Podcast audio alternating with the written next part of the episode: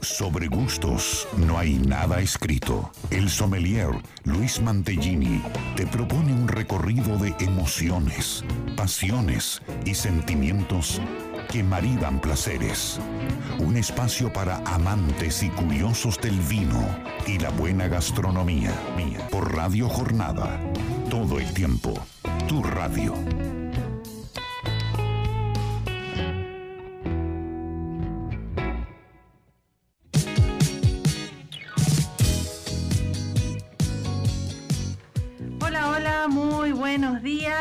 Aquí estamos haciendo otro programa de Sobre Gustos, no hay nada escrito.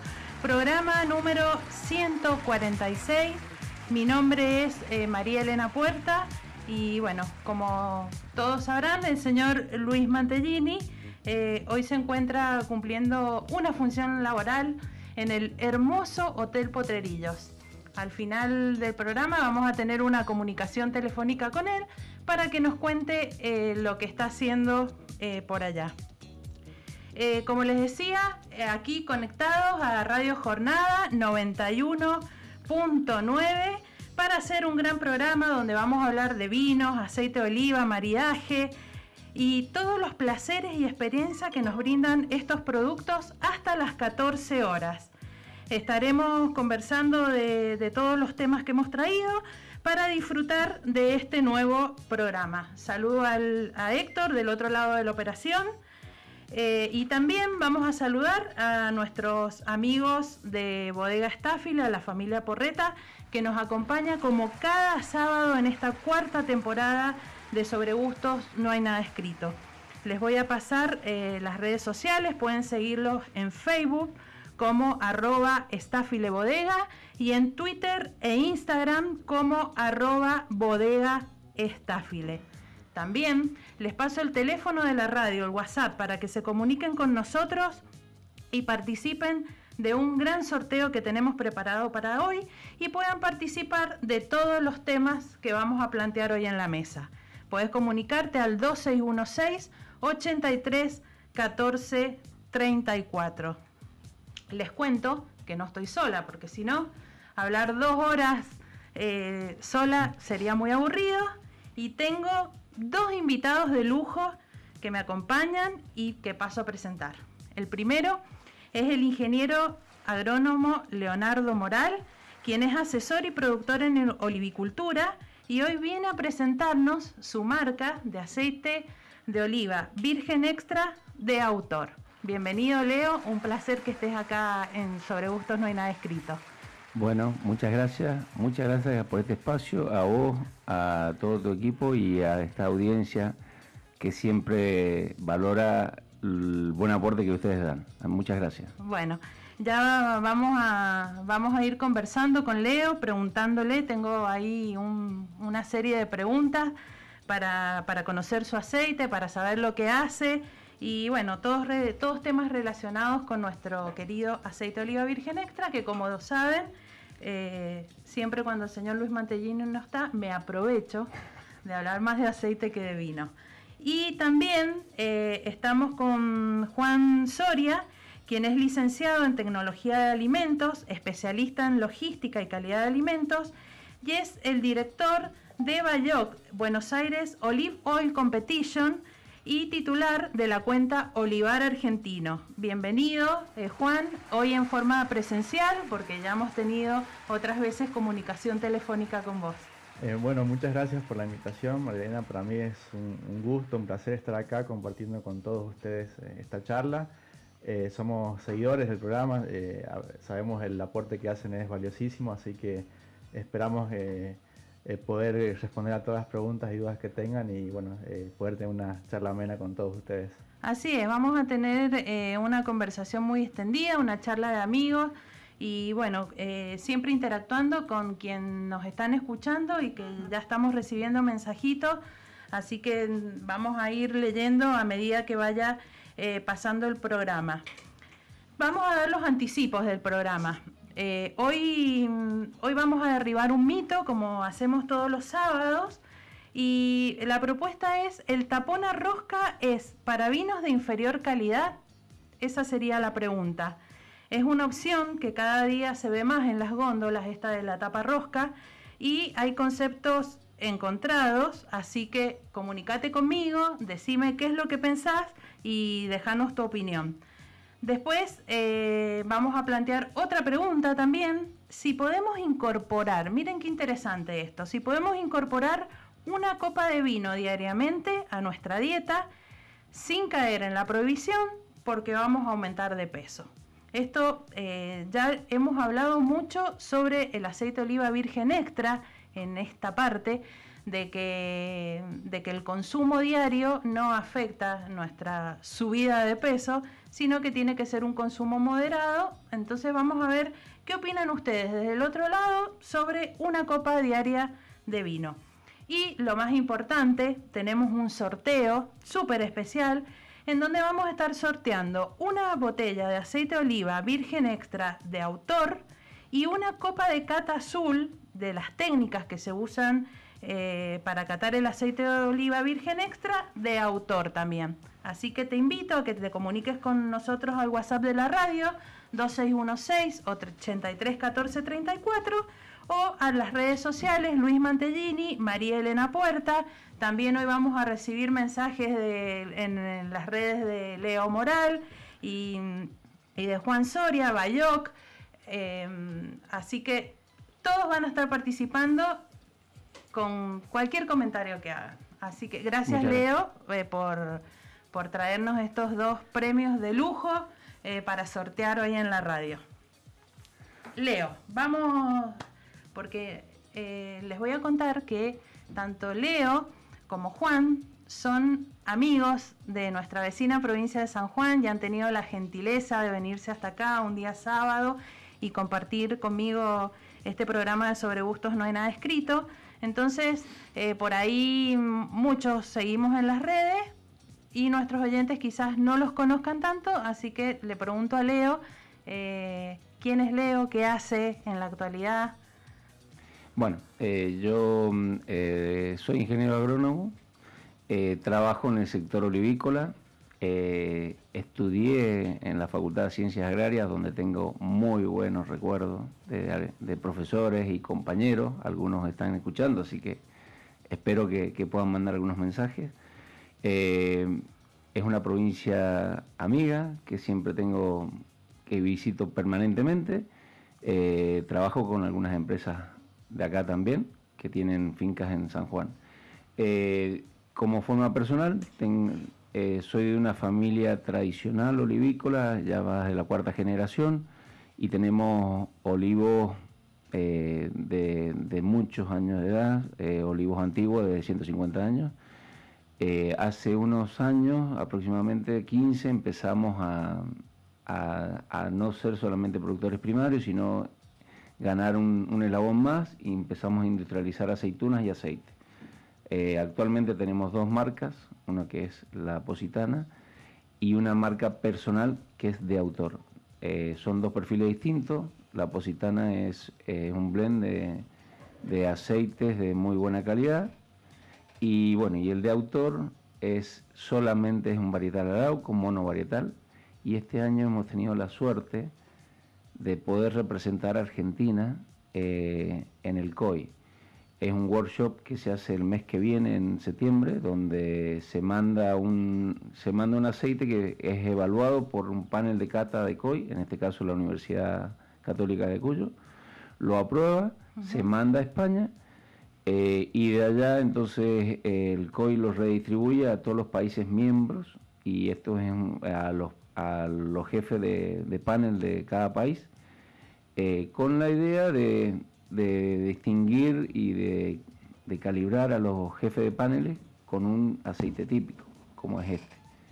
Eh, cada país miembro manda su aceite, eh, en este caso Argentina mandó el Arauco, España manda Picual, eh, Italia manda el Frantollo, bueno, y bueno, para nosotros es un gusto, es un gusto que se ha valorado y todo, bueno, y ahora que, me deje un poquito el espacio de, para difundirlo también. Bien. Eh, Juan, vos contanos eh, a, qué, a qué te dedicas, qué estás haciendo. Eh, bueno, eh, de profesión yo soy licenciado en Tecnología de Alimentos, me recibí en la Universidad Católica de Cuyo en San Juan. Yo al poco tiempo empecé a trabajar en olivicultura, pero también recibí algunas propuestas para poder irme a Buenos Aires, entonces ahí fue que decidí, digamos, desarraigarme desde la provincia y emprender nuevos rumbos. Y desde allá extrañaba mucho la, la olivicultura, y si bien trabajaba para, algunas empresas, digamos, dentro del ámbito que a mí me gustaba, pero siempre me eh, quise eh, seguir continuando, eh, e-, estando conectado, digamos, a la olivicultura. Fue, fue ahí que creé Olivar Argentino, que es un blog.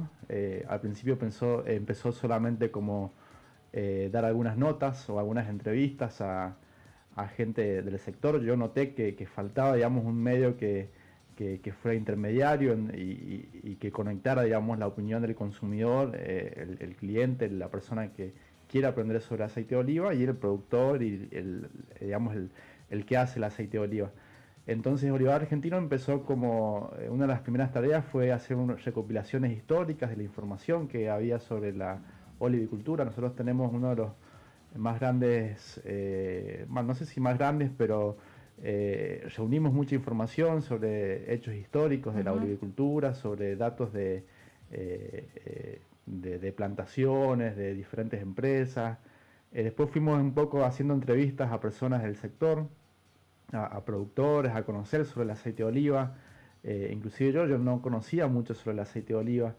Eh, y bueno, una cosa a otra fue llevándome, hoy en día, digamos, después de, tantos años a la distancia, decidí mudarme a volver a mi provincia y, conectarme más con la olivicultura y la gente, digamos, de, de, esta parte que, bueno, acá se concentra mucha cantidad de productores y olivicultores, así que eh, actualmente me encuentro eh, haciendo esto y también, digamos, eh, hace un tiempo decidí, y bueno, charlando con mucha gente del sector, veíamos que también hacía falta una parte de comunicación muy grande en la ciudad de Buenos Aires, que fue donde yo viví muchos años, eh, y decidimos hacer un, concurso, una competencia de aceites de oliva, que, es el Buenos Aires International Olive Oil Competition. Eh, actualmente estamos a tres meses casi de que se concrete. ha sido un año muy intenso en lo que es la, organización. Bueno, María Elena es parte de la, organización, eh, a ella la, conocimos por su actividad y reconocemos su aporte a la, a la olivicultura en la parte de comunicación y eh, identificamos que era una, un, gran valor para poder incorporarlas al equipo, así ah, que... Gracias. Em, eh, bueno, entonces eh, armamos un equipo y dijimos, bueno, vamos a hacer un evento para que la gente de la ciudad, digamos, la ciudad de Buenos Aires es el centro de consumo más importante de Argentina, donde ocurre toda la moda, donde ocurre todas las tendencias. Sí, es un, es un polo gastronómico, también muy importante, turístico, y me parece súper importante de que, de que hayas tenido esta, esta idea. En el país tenemos varios concursos de aceite de oliva y que también eh, son internacionales, pero creo que, bueno, en la provincia de, Buenos Aires eh, va a ser algo totalmente diferencial a lo que ya venimos teniendo en, en otras provincias en cuanto a concurso se dice porque bueno, eh, Buenos Aires es nuestra, es nuestra capital y es conocida en el mundo. Mendoza, San Juan también son eh, destinos turísticos muy importantes, pero quizás eh, aceites del mundo se vean más interesados en participar en, en Buenos Aires que, en otras provincias. sí, así es, digamos. hay una cuestión central, digamos, que es el consumo en Argentina per cápita de aceite de oliva es muy bajo, eh, si bien supera obviamente muchos países, pero eh, sigue siendo bajo y, si miramos digamos el perfil de los consumidores de, Europa, más que nada la cuenta del Mediterráneo es, eh, estamos a un décimo de, lo que ellos años luz. Y eso tiene que ver con valorizar el aceite de oliva y valorizar la calidad del aceite de oliva y el aporte a la nutrición fundamentalmente y al, a la vida de las personas. Entonces, bajo ese punto de vista, bajo ese ala, digamos, eh, Buenos Aires tiene que, generar un contenido, tiene que generar eh, eh, información para que la gente salga de los mitos que siempre hablamos la gente del sector, de que no se puede freír con aceite de oliva, de que es malo para la salud. todos esos, esos mitos tienen que desintegrarse de alguna manera. Bueno, este es un aporte, el Bayoc es, eh, es una herramienta, digamos, lo podemos poner con eso, esas palabras. Eh, es un concurso donde vamos a premiar por la calidad a, unos premios. Eh, hay un jurado internacional que, va a participar, hay un equipo técnico detrás del, del Bayoc que es el, quien, quien organiza todos los procedimientos para que bueno, la cata sea una cata técnica y de calidad. Entonces, bueno, todo esto va a sumar a que la gente de Buenos Aires pueda identificar que detrás del mundo del aceite de oliva no es simplemente una botella oscura y, un líquido que, es raro encontrar, digamos, a veces en el súper. Así es. Eh, ese, digamos, es, el, objetivo. Y bueno, nada, vamos a, hacer este evento que es único, es la primera versión eh, en el medio de la pandemia con todos los problemas que... Bueno, va a ser una gran prueba porque eh, se están habilitando eventos y este tipo de, eh, de concurso que trae gente de afuera, ya vamos a ir hablando de esto en el transcurso del programa. Eh, quería preguntarle a Leo cómo ve la olivicultura en la Argentina, ya que vos estás por Mendoza, San Juan, La Rioja, conociendo varias plantaciones y bueno, que nos cuentes cómo está la olivicultura hoy en día en la Argentina y, también cómo, cómo, has visto la cosecha 2021. Bueno, bien, hablemos por ahí un poquito de la cosecha y después hablamos del tema de la olivicultura, que, hay mucho para hablar y hay mucho de lo que dijo recién Juan, por ahí es bueno nombrarlo.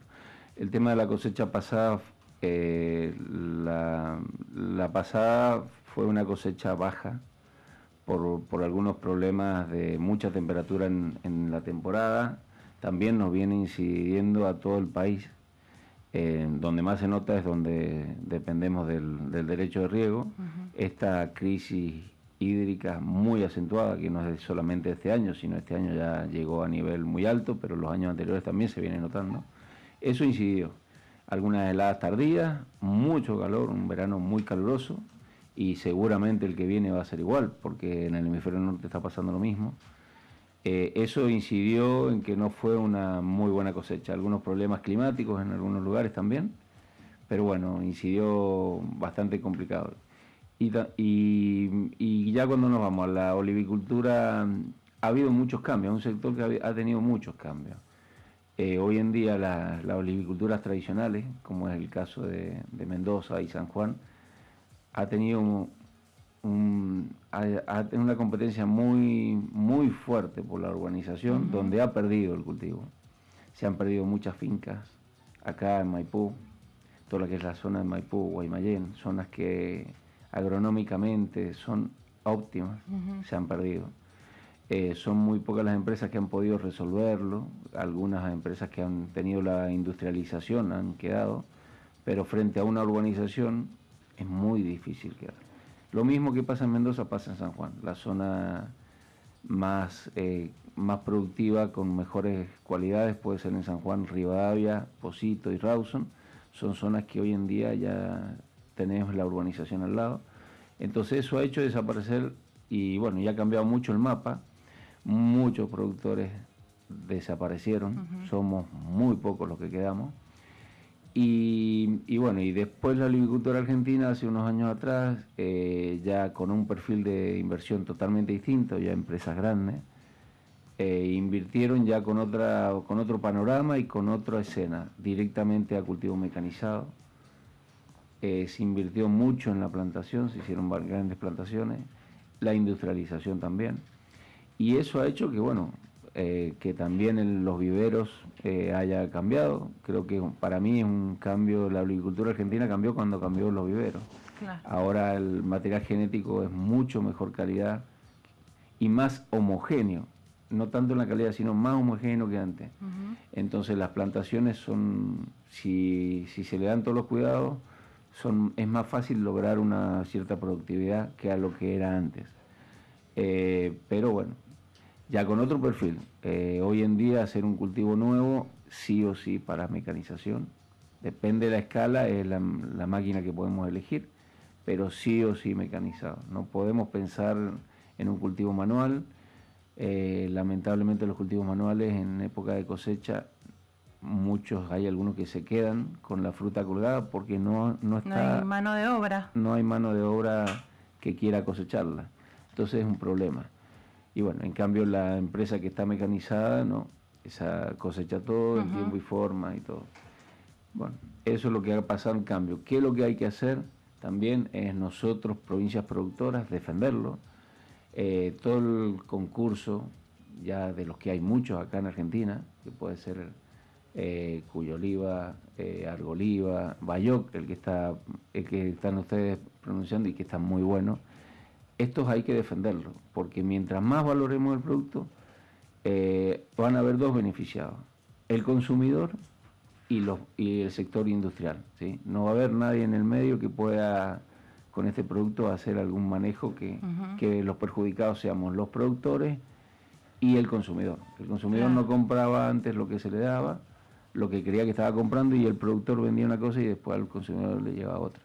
Entonces, toda esta innovación que hay en concursos, en transmitir, en difundir, eso beneficia a todo el sector, y no solamente a la parte productiva, sino en la parte industrial, porque le dice qué es lo que estaba queriendo el consumidor. Claro. Hay una interacción, ¿sí? Estas interacciones son muy eficientes, muy, muy retroactivas, muy buenas, generan mucho valor. Así que creo que estamos en el camino correcto. Eh, hemos tenido algunos problemas en el medio que, bueno, los que los sorteamos ahora creo que el camino es un poco más fácil, pero varios se quedaron. Lamentablemente en el, en el sector, en el medio, varios se quedaron. ¿sí? Y Leo, eh, en cuanto a la cantidad este año, calidad de, la aceituna en general, eh, bueno, yo he escuchado que, ha sido eh, una cosecha mejor que la del año pasado y con una calidad sensorial muy buena después, eh, digamos, ya en el producto elaborado de la aceituna. Sí, totalmente. Totalmente. Hoy en día Argentina está produciendo aceites de primera, de primera calidad. Y esto de hablar tanto con lo que es calidad y todo, ya las empresas saben que, que no tienen que priorizar el rendimiento, sino la calidad. Entonces, cada vez más común hablar de cosecha temprana, de adelantar la cosecha, por más que saben que vamos a perder rendimiento, pero todo buscando un aceite de, premium y bueno, porque el consumidor lo percibe y después quiere ese, lo elige. Exacto.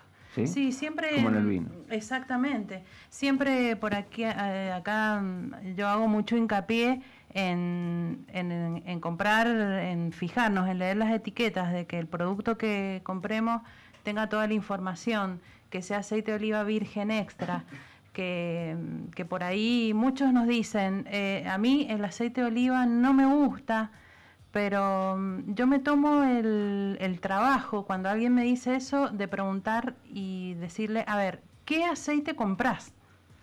Porque por ahí vas a una verdulería, a una feria, en la ruta, compras eh, aceites de oliva que no son virgen extra, entonces ya ahí ya estás diciendo algo eh, negativo del producto y creo que ningún aceite oliva virgen extra, que es la máxima calidad en el aceite, que siempre hacemos hincapié en esto, eh, nos disguste, porque es exquisito, eh, su sabor, sus aromas. Es, es, muy raro que, que alguien que pruebe algo de calidad después vuelva atrás. Coincido totalmente. Por eso valorar la calidad, entonces cada vez en finca se, recolecta antes. el cuidado, el cuidado de la, ya estamos produciendo un alimento, entonces todo el mantenimiento, la logística, cada vez hay más atención y cada vez hay regulación de errores, entonces año a año vamos a ir mejorando. Y, bueno, y Argentina tiene que crecer, es muy difícil como productor eh, pero tenemos que crecer con el fraccionado, porque nosotros somos uno, de América es el principal productor, pero no se refleja en las góndolas de, los países americanos. Hay algunos otros países que son más chicos que nosotros, pero han sabido ganar góndolas y nosotros no. Por, por los temas que digamos, por, porque exportar es difícil, porque la logística es complicada, por por todo lo que sea el tema de la problemática de envases, de insumos, de todo, pero bueno, hay que ir viendo ir limando todos esos errores. Eh, nosotros ayer estuvimos con gente de, de, Senasa, de a nivel nacional, el presidente y varias autoridades nacionales, y algo se le comentó, le comentamos con Juan de esta problemática, y ellos al principio eh, se sorprendieron un poco, pero después vieron que, es real y están a disposición. Eh, de, de, Mendoza, de San Juan, de las, países, de las provincias productoras, tiene que salir el aceite fraccionado con su marca. ¿sí? Y la marca del productor. Y mientras hayan eh, por eso es tan importante estar hoy día acá y, venir, y, nuevamente te lo agradecemos. Mientras haya una difusión de la calidad, de qué es lo que es un buen aceite, de los tipos, el consumidor que escuche y vaya probando, no vuelve. Coincido totalmente. Sí, sí. Cuando el consumidor... Es un viaje de ida. Sí, pueda, un buen aceite y después quiere seguir consumiendo buen aceite y va a ir probando distintas marcas, eso es bueno. Nos sirve a todas las empresas. ¿ah? Mejorarnos continuamente. Eh, hoy en día el consumidor es muy instruido, sabe que el aceite de oliva eh, tiene una fortaleza de, que es en, el nivel gastronómico rinde mucho más que un aceite común y además de todas las cualidades. Entonces, de paso, ya que estamos hablando de aceite, digo, bueno, ¿y por qué consumir aceite y no otros? Y porque con el aceite de oliva tenés más rendimiento gastronómico si lo buscas por un tema comercial y tenés los aportes nutricionales. El aceite de oliva, bueno, ya nos ayuda a todo lo que es enfermedades cardiovasculares, Exacto, todos los beneficios para la salud que tiene. Sí. Es yo impresionante. Digo, digo algo siempre que hay un par de frases que, no me canso de repetirlas porque son muy, muy ejemplificadoras y digo, eh, aquella persona que, ha probado el aceite de oliva y su calidad, eh, no vuelve a probar otro aceite vegetal en su vida. Y, de hecho, esa frase la tengo en la, en la página web de tanto de, Olivar como de, del Bayoc. y para mí es así, digamos, que es lo que me pasó a mí, digamos, a título personal. Eh, el, aceite de oliva es un superalimento por todas sus cualidades nutricionales y además su vinculación en el productivo eh, es totalmente casi inocuo, no genera residuos, es totalmente ecológico.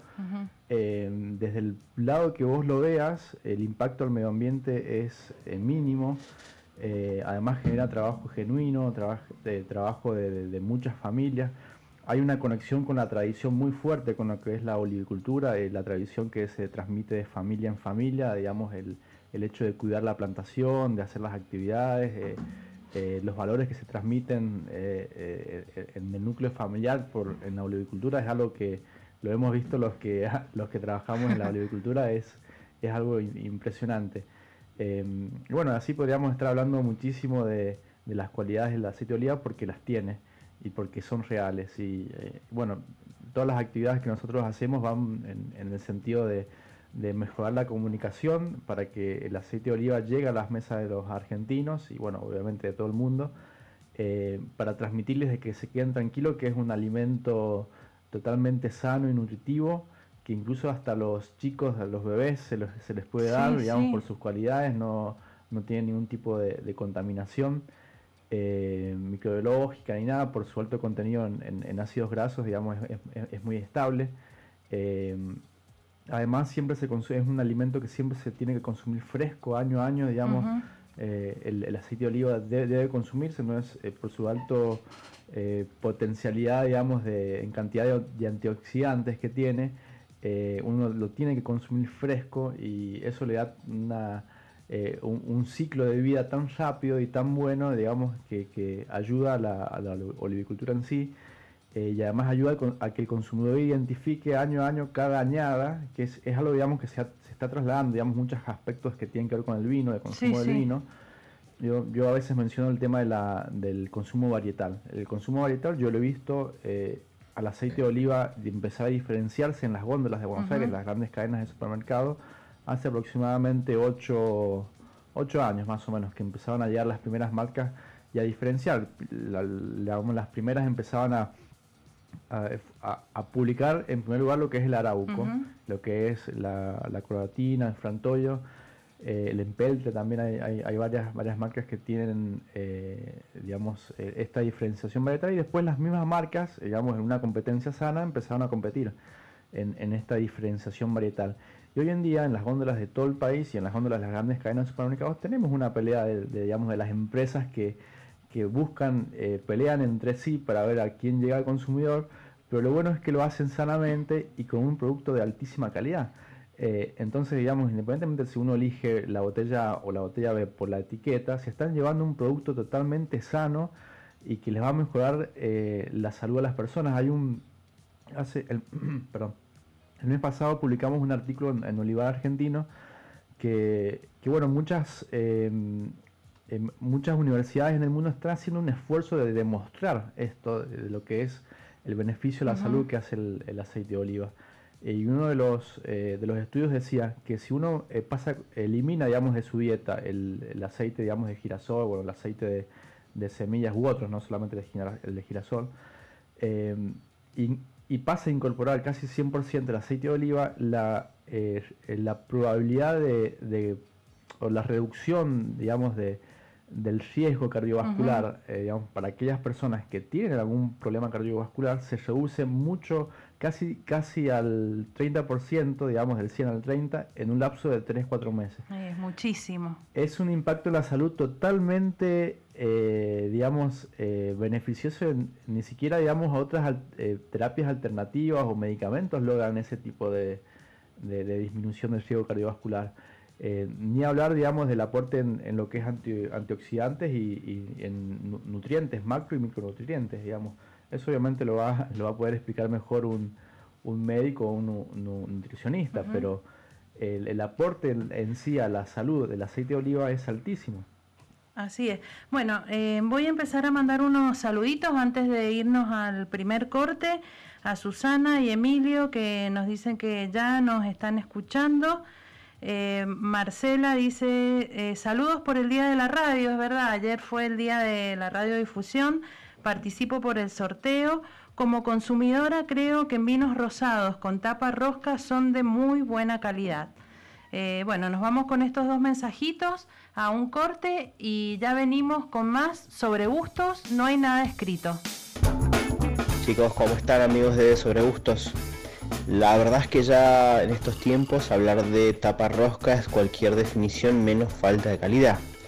Estos tapones son ideales para vinos jóvenes y frutales, aquellos que no necesitan madurar en botella, permiten que no entre oxígeno al vino, por lo que son perfectos para preservar los aromas frutales de estos y, también evitando también aquellos problemas asociados con defectos del corcho, o sea, olvídate del famoso aroma o defecto del corcho. Así que además de la comodidad de su apertura, de abrir este tipo de botellas, la tapa rosca es, eh, garantiza un vino fresco y joven por el tiempo correcto que deben ser consumidos. Bueno, ahí teníamos un mensajito con, con el tema de la tapa rosca. Le agradezco a José Laguna, sommelier, amigo, que nos haya dado esta impresión de, la tapa rosca para consumir con vinos jóvenes, eh, frescos. Eh, les pregunto, vamos, vamos a hablar unas preguntitas de vino. Eh, ¿Les gusta el vino? Sí, Acá estamos degustando. También hoy elegí yo el vino porque siempre lo trae Luis. Yo traigo el aceite de oliva. hoy elegí uno de bodega Staffile que me gusta mucho, que es Bonarda y lo estamos acompañando. Le cuento a todos los que nos escuchan, eh, traje un, pequeño maridaje que es un pincho de queso con rúcula y tomate cherry regado, porque hay bastante, aceite de oliva virgen extra de autor. Es, así, lo, vemos, hay mucho aceite de oliva. Es mucho aceite de oliva y de autor, y me pareció interesante, ya vamos a hablar del aceite, pero me pareció interesante, eh, he cocinado mucho con de autor desde que Leo, de que Leo me, dio una botellita para que lo probara, lo conociera y después me repuso la botellita. He cocinado mucho, eh, he hecho comida árabe, he hecho lentejas, pero hoy a la radio me pareció interesante traerlo en crudo para que hablemos del aceite propiamente dicho y le contemos a nuestros oyentes qué, qué es de autor. Bien. Así que ya vamos a ir con eso. les pregunto, ¿vino seco o dulce? Eh, para mí, seco. Leo. Para mí, seco. Seco, muy bien. Blanco, tinto, rosado o espumante. Tinto. Tinto. Bien. Iba a traer un blanco tapa rosca hoy día. Y digo, no, vamos con el tinto y aparte porque quería traer bonarda. ¿Vino con o sin soda? Eh, sin soda. Generalmente sin soda, pero hay que ver que cuando hace mucho calor es una opción. ¿sí? El vino también hay gente que dice que hay que tomarlo como a uno le guste y creo que es válido. ¿sí? No hay un modelo, no hay una estructura. Totalmente, yo estoy de acuerdo. En verano, eh, un vino tinto, tres hielitos, soda, yo también lo tomo así. Sí. Me encanta. Quita la sed totalmente. ¿Tienen algún varietal favorito de vino? Eh, a mí particularmente me gusta mucho el Cabernet Sauvignon eh, y acompañarlo con un asado. Ese es mi mariaje Muy ideal. bien, qué Eh, bueno. lo, digamos, lo establecí hace mucho tiempo cuando eh, digamos, probaba muchos vinos y aprendí bastante, entonces dije, bueno, me tengo que definir por alguno. Eh, me gusta mucho el Malbec, pero después de probar muchas eh, diferentes marcas y botellas, me decidí por el Cabernet. Hoy en día, si tengo que comprar alguno, es Cabernet. Muy bien. ¿Leo? Yo me voy por un Malbec, Malbec. pero hay que reconocer que hay productos que son muy buenos, como en este caso que estamos probando hoy día, que. Que no lo puedes dejar pasar, ¿no? No, siempre no, hay, por siempre hay que supuesto. estar probando. Sí, siempre Sí. hay que probar. Sí. Y, y bueno, de hecho, este gran portfolio que tenemos en nuestro país de vinos, de aceite de oliva. ¿Aceite de oliva alguna variedad preferida? Em, a mí de- depende la, la utilidad. En la cocina para mí es arauco, si es pastelería es frantollo. em, y para alguna ocasión, digamos, un poco más de aderezar, me gusta la co- coratina. Muy bien. Bueno, yo por lo que es cocinar en, en general, eh, la changlo real, que sería una arroquina un poquito, un poquito más intensa, anda muy bien. Y cuando quiero hacer resaltar algo, alguna, arauco. ¿sí? Bien. Creo que el arauco tiene, está un poquito más, al estar un poquito más arriba, enfrutado, picante y amargo, por ahí resalta y bueno, eh, te da alguna, algunas sorpresas. El martes pasado hicimos junto con Luis en el panel de cata eh, que tenemos, eh, hicimos, me tocó hacer la, de aceite de oliva, siempre hacemos dos, eh, dos de vino, una de aceite de oliva y probamos arbequina, frantollo, coratina, eh, arauco, eh, me estoy olvidando de dos más. Eh, y después, eh, con los integrantes del panel, eh, cada uno explicó más o menos las características de, de cada variedad y después hicieron su propio blend. Así que nos divertimos con eso y, y muy lindo porque al, al hacer un blend tenés varios factores eh, y perfiles para, para realizar. Así que bueno, estuvo, estuvo muy interesante. Pero bueno, quiero hablar de autor. Para mí es un quiero, gusto. quiero saber, quiero que nos cuentes eh, qué es de autor. Bueno, ¿qué es de autor? Cuando mm, empecé a hacer este proyecto, que siempre desde la facultad, y si no mis profesores te lo pueden decir, cuando yo estaba en segundo año ya, ya iba a industria y a preguntar sobre lo que era elaboración de aceite y de aceituna. Bueno, esto de trabajar siempre en el sector olivícola me hizo decir, bueno, también tengo que ver la forma de, de tener algo mío y algo que represente a, a todo lo que a todo lo que hice. ¿no? Si antes de ser ingeniero agrónomo soy hijo de productor y he trabajado, he hecho todas las tareas que hace cualquier em- obrero en finca, las he hecho todas y las la puedo seguir haciendo si es necesario, ningún problema. Entonces nace de autor con la idea de eso, de reflejar a alguien que está en el sector, que muestra lo que hace, que está orgulloso de lo que hace y dónde termina en esto, en, traer tu, tu aceite, donde lo cuidaste, cuidaste el riego, cuidaste la planta, todas las labores culturales, recolectaste en tiempo y en forma, elaborás en tiempo y forma, fraccionás y la logística después de la distribución para llegar.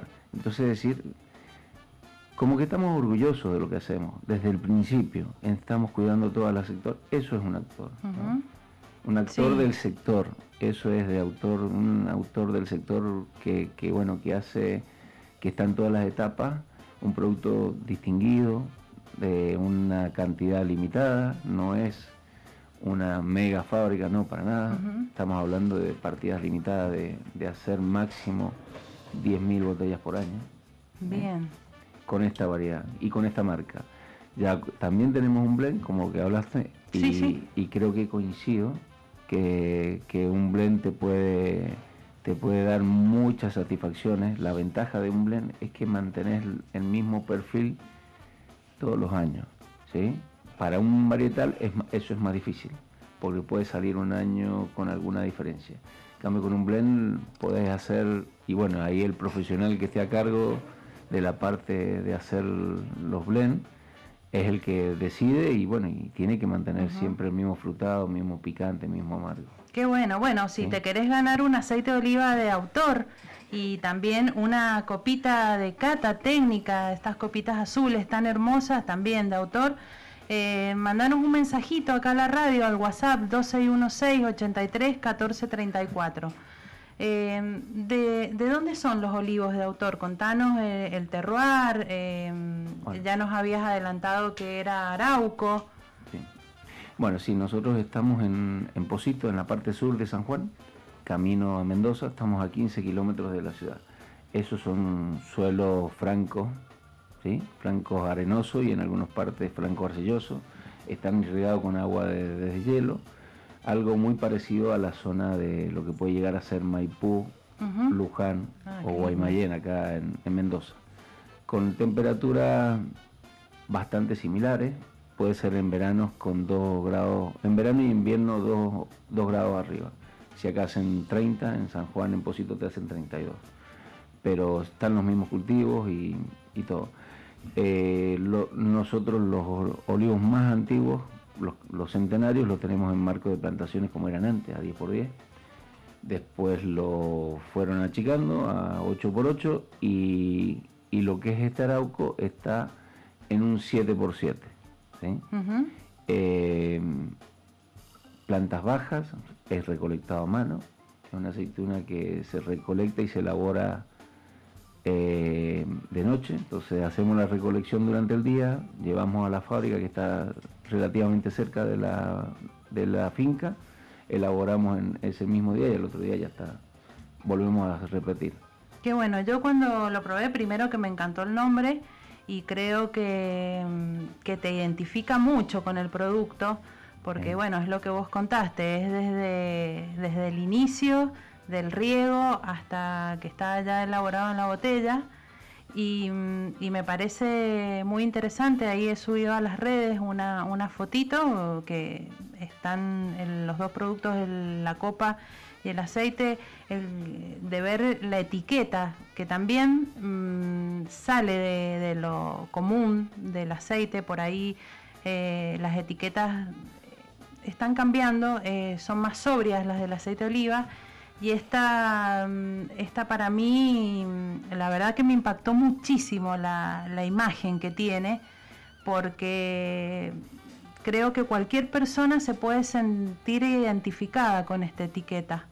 No sé mm, eh, por qué eligieron esta imagen, que es eh, una cara, eh, que puede ser un hombre, una mujer, alguien joven, alguien de edad. Eh, no sé, me parece muy, muy interesante el juego de la etiqueta. Perfecto, esa es tu descripción, coincido totalmente, eso es lo que buscamos. Buscar a alguien que, que, toda que, que cualquier consumidor se identifique.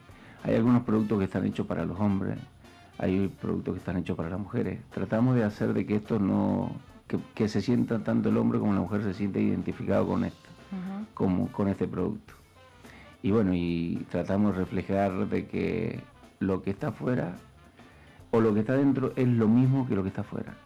Un producto de calidad, por eso aportamos, hicimos una, etiqueta de, de muy buen diseño, le pusimos mucho énfasis, mucha garra para lograr esto y tuvimos en cuenta todo lo que es la calidad de etiqueta, el diseño, todo para, para esto, para decir lo que tiene adentro es lo que te estoy mostrando con etiqueta.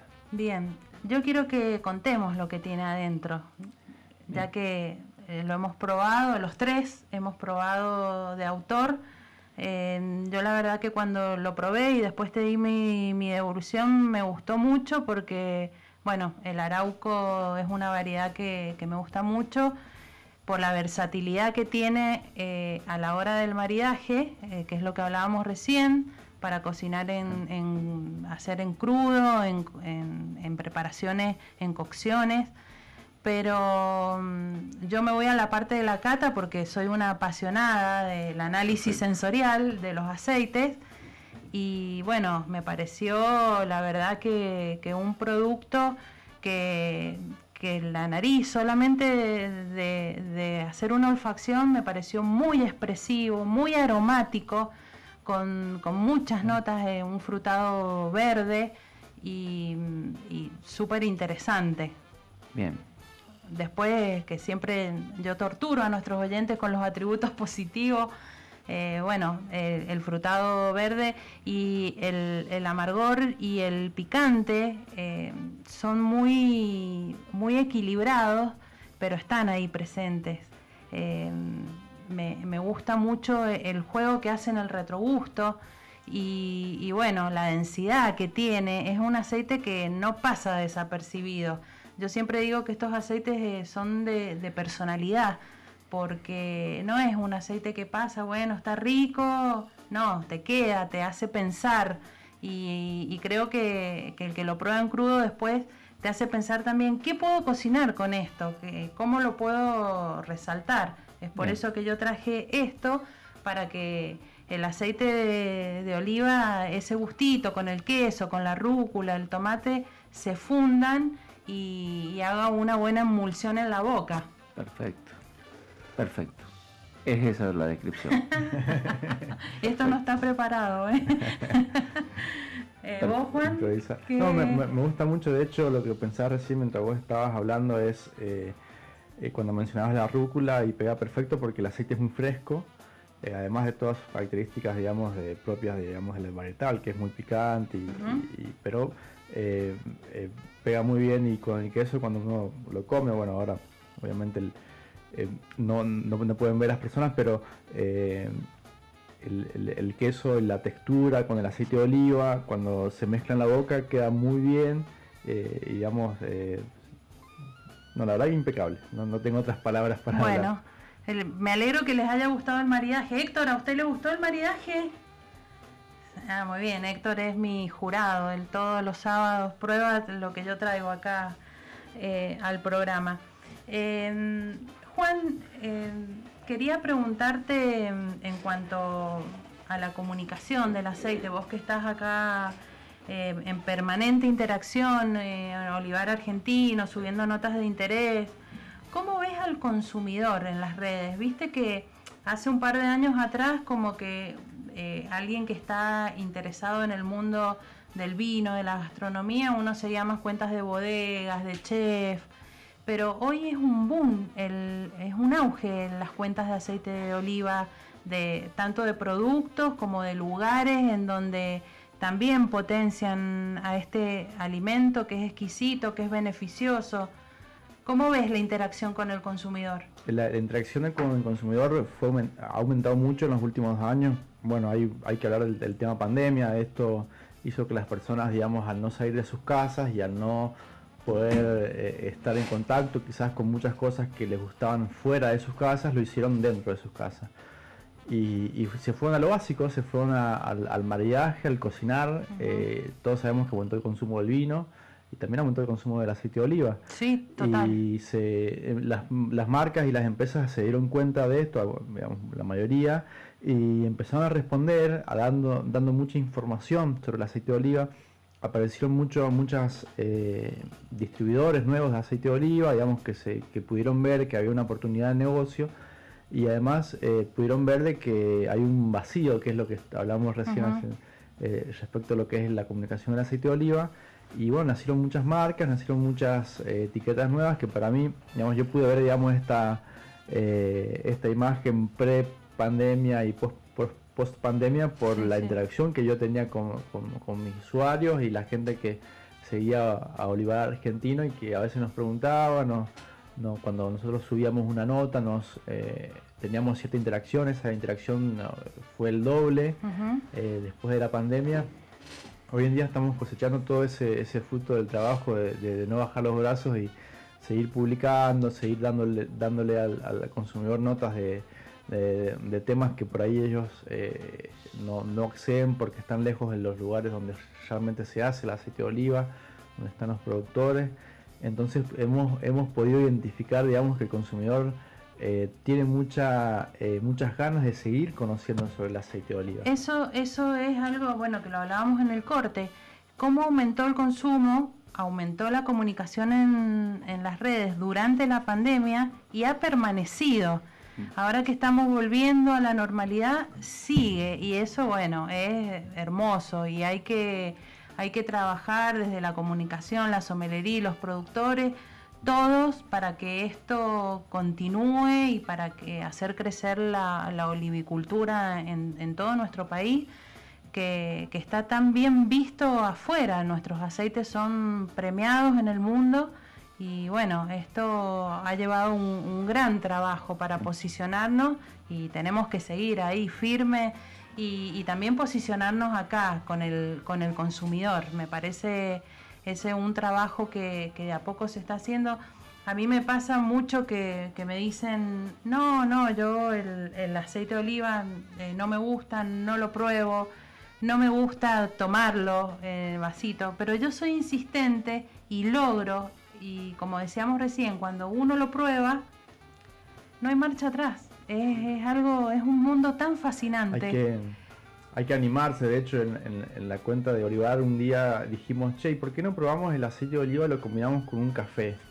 Ah, yo había leído ya una cierta información en algún lugar. Y dije, lo voy a probar. Y la verdad que, es riquísimo porque le da todo el frutado del aceite de oliva y todas las aromáticas cuando uno empieza a tomar el café y bueno, por densidad siempre el, el aceite queda arriba, entonces termina tomando primero y después queda el café. Y por ejemplo, es un maridaje que nunca está en la mesa de nadie y es algo que, que, bueno, apareció de un modo un poco aleatorio y, resultó tan bien que, se los recomiendo. Un par de gotitas de aceite de oliva antes de, tomar el café. Qué bueno. Eh, ensalza el sabor tanto del aceite de oliva como, del café eh, y además también ayuda mucho para eh, saciar, por ejemplo, con un café, digamos, te da mucha más saciedad con un, con un par de gotas de aceite de oliva que, si no lo tuviera. Eh, así que tiene muchos beneficios. Qué bueno. No lo he probado yo, ¿eh? Ah, bueno, desafío para la Sí, a mí me gusta. El sábado que viene voy a traer café con oliva acá a la radio para que Héctor y Luis prueben. A mí me gusta mucho usarlo en la coctelería. Tres gotitas de aceite de oliva en un trago me parecen riquísimos de hecho, esta semana hice, mm, preparé como maridaje para el panel un gin tonic con pimienta, granitos de pimienta rosa, eh, una pimienta árabe de mi autoría y eh, tres gotitas de, coratina, que fue el aceite de oliva que más gustó en el panel. Y la verdad que, queda muy rico. Puedo hacer una, eh, puedo transmitir una historia, digamos, que, que viví en Buenos Aires, viviendo ahí en la ciudad eh, un día fui a un bar que se llama eh, Atlántico, que es uno de los bares que ha sido o sea, premiado muy, muchas veces por, porque tiene una coctelería de primera, es, de un orden mundial, digamos, tiene eh, reconocimiento de, ser el top 5, creo, top 10 de Argentina. es un bar muy chiquito, es, en un sótano, la verdad que es precioso el bar y la primera vez que fui me sorprendí porque en la carta uno de los primeros tragos que, se podía ver era una especie de gin tonic, eh, algo similar, con un emulsionado de aceite de oliva. Yo la verdad que me volví loco porque me encantó esa, esa idea y bueno, fue parte del aprender sobre el aceite de oliva que incluso está presente en la coctelería y es muy fuerte y yo animo digamos, a muchos bartenders que lo sigan utilizando porque eh, ayuda mucho en, darle muchos aromas a los tragos, digamos, aún, aún en frío eh, y el además le da un sabor auténtico eh, muy, muy especial. Eh, así que bueno, sí, la verdad que el aceite de oliva se puede, como recién mencioné, tanto en, café como en muchas otras preparaciones que la verdad que no teníamos idea y ahora está empezando a pegar mucho todo lo que es en la pastelería. La pastelería se están empezando, digamos, a, a utilizar el aceite de oliva que en reemplazo de la manteca Y además también eh, hay que mencionar que este, esta actividad pasa de transformar un, producto de, panificación a ser apto para consumo vegano, porque el aceite de oliva es de origen vegetal, digamos, no tiene ninguna, ningún contacto con ningún tipo de, animal. Eh, así que bueno, esa es otra, es algo que se está viniendo y estamos empezando a ver algunos chefs que mencionan este cambio. Eh, la verdad que es totalmente, yo me alegro mucho cuando veo estas noticias porque me, bueno, dedicándome al aceite de oliva tantos años, y bueno, digamos, como que empezamos a ver ciertos frutos de todo el trabajo que hacemos, digamos, en, la comunicación. Voy a leer un mensajito, dice Natalia, en mi caso trato de comer eh, con un esquema fuerte en el almuerzo, con una ingesta más calórica con carnes y ensaladas, por ejemplo, y de cena un esquema eh, más liviano basado en verduras o alimentos de pocas calorías. De noche, a veces sumo una copa de vino con mi esposo para acompañar la comida y disfrutar. Bueno, gracias Natalia eh, por tu por tu comentario. Eh, Natalia trabaja en un olivar en el sur, acá me está, me está comentando. Y eh, nos vamos a ir a una pequeña pausa con un audio que nos va a pasar Héctor y ya volvemos con más sobre gustos, no hay nada escrito. Hola María Elena, con respecto a la, a la pregunta que me pareció súper interesante, en mi caso en particular, bueno, amo el vino para acompañar las comidas, para hacer maridajes y mm, me parece que tiene muchos beneficios una copa diaria de vino tinto eh, para el buen funcionamiento del corazón, al menos dicho por un amigo cardiólogo. Suerte.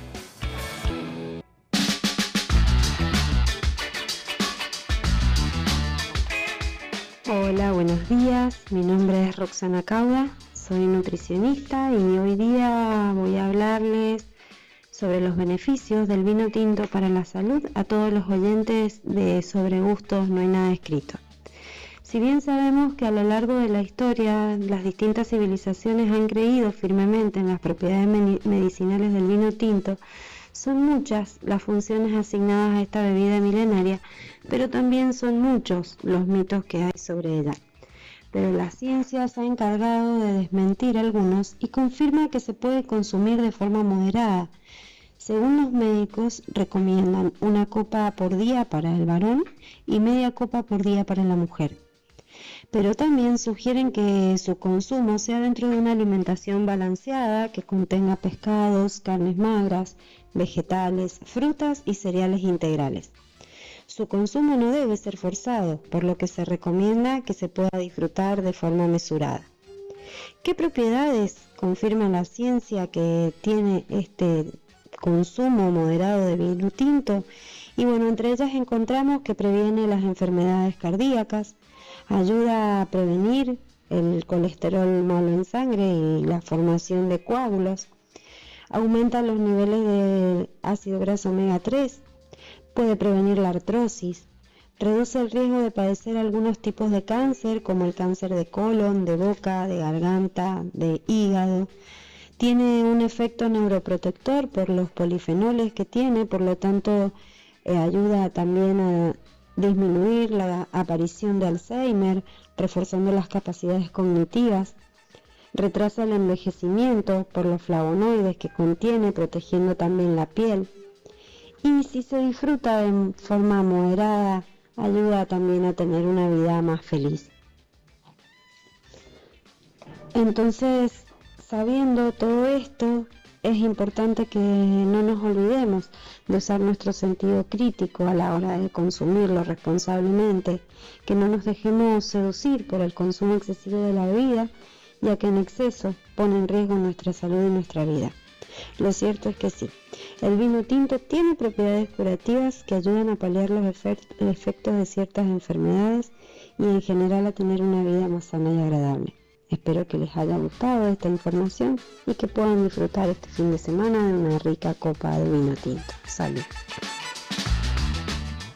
Ahí teníamos la palabra de Roxana Cauda, nutricionista. Acá Raquel también me está mandando una tabla de calorías eh, de por cada copa de vino según el varietal, muy interesante. También dice que eh, de acuerdo a las calorías diarias que, uno consuma puede incorporar eh, una copa de vino. Y Matías nos dice, yo tomo una copa de vino por día, no me privo. Acompaño con una alimentación sana, mucho aceite de oliva y ejercicio. Que tengan un buen programa. Así que bueno, ahí Matías eh, dijo algo también que eh, podemos comparar esta, este esta temática de hoy de la copa de vino con la salud, con el bienestar, eh, con el aceite de oliva virgen extra, que ya habíamos, siempre decimos que es muy beneficioso. Vos, Leo, ¿qué, qué opinas al respecto? sí, coincido. Bueno, lo tu mirada lo que, eh, lo que hace Matías es digno de imitar, ¿sí? Tener una vida saludable, eh, consumir mucho aceite de oliva y vino es lo que nos está buscando. Eh, es lo que nos está, estamos buscando la mayoría de las personas que, que empezamos a conocer estos productos. Lo que hablamos recién creo que ha sido un antes y un después del tema de la pandemia eh, hay mucho, hay mucha gente que, que, empezó a ver lo que consume, a informarse sobre lo que consume y ha hecho mucho énfasis. Y esto ha ayudado mucho al sector de, la vitivinicultura y está ayudando mucho al aceite de oliva. Por lo mismo que dijo recién en el reportaje la nutricionista. Todo lo que sea polifenoles nos va a ayudar a tener menos problemas de Alzheimer, menos problemas cardiovasculares, ¿sí? Menos trombosis, que una, eh, disminuir la trombosis en el tema del COVID eh, incide bastante. ¿no? Además, eh, si el tema del aceite de oliva, la ventaja que tiene, si lo queremos usar dermal, si tenemos algún problema, alguna herida, algún en nosotros en un lugar donde estamos, en lo que estamos en el campo, o en este lugar que por ahí el, el clima es un poquito complicado, siempre las la, nuestra piel, todo eso sufre de la inclemencia, bueno, qué mejor que un poco de aceite de oliva y si es virgen extra, mejor. ¿sí? Esto hay que demostrar, esto también hay que ver que mientras más polifenoles tenga, más poder curativo tiene. Por eso es, importante un aceite virgen extra con versus un, aceite que no lo sea, que puede llegar a tener un poquito menos contenido de polifenoles. Pero sin duda alguna, que, hay, un, hay mucha información ahora que la gente está buscando sobre, sobre el vino y el aceite y a nosotros eso nos ayuda mucho.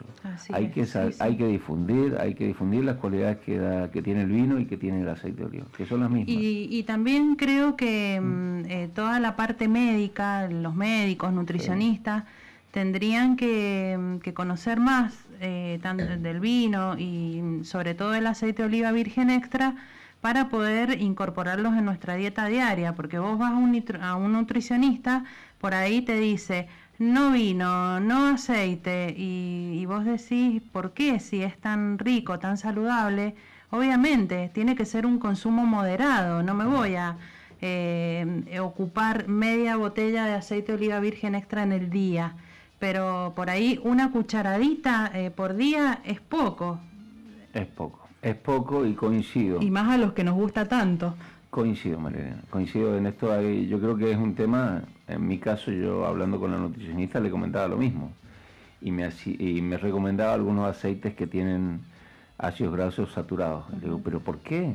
Claro. Yo soy productor de aceite de oliva. Yo, a mí me gustan los polifenoles me gusta el aceite de oliva, sé que lo que es bueno no, pero eh, por ejemplo el aceite de coco, que está muy de moda, que bueno, está bien, es digestivo, pero nada que ver. Eh, nosotros en nuestra alimentación tenemos que consumir grasa moderada, tenemos que consumir, pero en esa grasa que vayamos a consumir, consumamos la mejor, que es el aceite de oliva. ¿sí? Entonces, eso creo que hay que, hay que hablar con, con la gente, con nutricionistas, con los médicos, y explicar. He visto algunas publicaciones de algunos médicos que dicen que el aceite de oliva no sirve para freír. Yo creo que, que bueno, por ahí puede ser de que sea alguien que no conozca el sector y me parece raro, pero, pero, pero, pero pasa, ¿no? Sí, sí, eh, nosotros acá en el programa siempre eh, hemos tenido eh, tema especial con la fritura del aceite de oliva ah. virgen extra. Ah. Vamos a cambiar de tema. Juan, ¿cuándo nos vamos a Buenos Aires, al Bayoc? Bueno, el Bayoc se celebra en Buenos Aires, en la ciudad de Buenos Aires, el, del 23 al 27 de noviembre, digamos a fin de año. Eh, así que en esa fecha vamos a, realizar todas las actividades ahí en la ciudad. Bueno, ahí hemos elegido un lugar y eh, si bien todavía no, no, no está 100% confirmado, pero bueno, creemos que va a ser, va a ser ahí. Es un, hotel muy lindo ahí en, en, Recoleta. Eh, bueno, la, idea y el objetivo del Bayoc es eh, premiar los aceites que nos envíen los productores, tanto de lo que es el, todo lo que es Latinoamérica, ¿sí? como bueno, el, resto del mundo, principalmente digamos de, los países productores de la cuenca del Mediterráneo, como son España, Portugal, Italia, Grecia, eh, bueno y demás. Eh, va a haber un jurado, si hemos convocado a, gente especialista en análisis sensorial. Hemos, eh, la, gente que está colaborando dentro de la organización del BAYOC, hay personas que son muy especialistas en análisis sensorial, son los que están armando el procedimiento, digamos, de lo que es la, degustación. En realidad se, se, dice que es una cata, porque es técnica. Eh, y se dedica, digamos, a premiar o a diferenciar con un nivel de puntaje a, los aceites de oliva. Y bueno, los quiero mencionar, acá los tengo. Sí, eh, vamos a... Eh, ¿Es jurado nacional, Juan? Es un jurado internacional, digamos que está compuesto con casi la mitad por, por jurado argentino, digamos que eso es, un orgullo. Nosotros tenemos acá en Argentina degustadores de aceite de oliva muy valiosos que participan, de hecho, en jurados internacionales. Eh, que los llaman todos los años porque eh, son valiosos, digamos, su aporte y su conocimiento sobre las cualidades del aceite de oliva. Eh, los que hemos convocado nosotros, bueno, si bien obviamente no se pudo convocar a todo el mundo, pero yo ahora los, voy, a, los voy a mencionar, si me dan un, minutillo que los... Y mientras vos buscas los jurados, Em, también mandemos saludos a, nuestras queridas amigas también de, sus pagos de San Juan que están a cargo de, la dirección del panel. Exacto, sí, estamos hablando de María Ina Ufa, Daniela Villa, eh, son parte, digamos, de la dirección, ellas eh, son eh, muy reconocidas en el ambiente por su aporte en el análisis sensorial de aceite de oliva, así que cuando yo las convoqué para, trabajar en este proyecto, la verdad que se sorprendieron, digamos, de, y, aceptaron rápidamente, digamos, porque era algo que a ellas le, gustaba, digamos, participar, el, hecho de, no solamente dedicarse a la difusión de aceite de oliva, eh, ellas por, por su, por ellas tienen una, una escuela de degustación, eh, sino por el hecho de que recién hablábamos de difundir todas estas actividades a un público un poco más masivo, más amplio. Así que bueno, ellas están trabajando, digamos, 100% en todo lo que es eh, el armado del concurso y la competencia, en la parte técnica, así que bueno, les mandamos muchos saludos y, yo desde la parte de la organización central les, agradezco mucho el aporte que hacen porque es valiosísimo. Así es. Eh, bueno, Aprendemos mucho de ellas. Eh, sí, sí, totalmente. A veces uno eh, cuando charla con ellas se da cuenta de por qué, digamos, eh, son reconocidas, digamos, a nivel internacional. Incluso ellas han participado mucho de, concursos en, todo el mundo. y se da cuenta, digamos, de que de, toda la el, know-how, digamos, el conocimiento que tienen del aceite de oliva y las cualidades y el tema de la diferenciación varietal, que, digamos, es, es, valiosísimo, digamos, el aceite de oliva es muy importante, digamos, la diferenciación varietal, eh, hablar sobre los varietales y la máxima expresión que tiene cada uno, así como lo fue en el vino, digamos, en el aceite de, oliva es, eh, es muy importante. Eh, quiero mencionar aparte del jurado, sí, sí, si, me permiten, digamos, hemos convocado digamos, un jurado internacional, digamos, teniendo en cuenta justamente la, la participación o la dupla argentino y el exterior, ¿sí? digamos, considerando, como dije recién, digamos, el aporte de jurado argentino, pero también es importante el aporte del jurado internacional, que también reconoce y digamos, no solamente está acostumbrado a, a, probar sensorialmente los aceites de, de, cada país, digamos que en general siempre la, la carrera eh, arranca por el, por el país de cada uno, sino que también reconocen y son expertos en la calidad sensorial de los varietales de todo el mundo. Nosotros sabemos, digamos, de que un varietal no se da de la misma manera en tal país por las condiciones climáticas y el, el, terroir que en otras eh, en, otros países, entonces conseguir gente, digamos, que tenga un amplio conocimiento de todo el espectro de los varietales es muy importante. Entonces por eso hemos convocado, lo voy a mencionar, eh, María Ángeles Carbo de, España,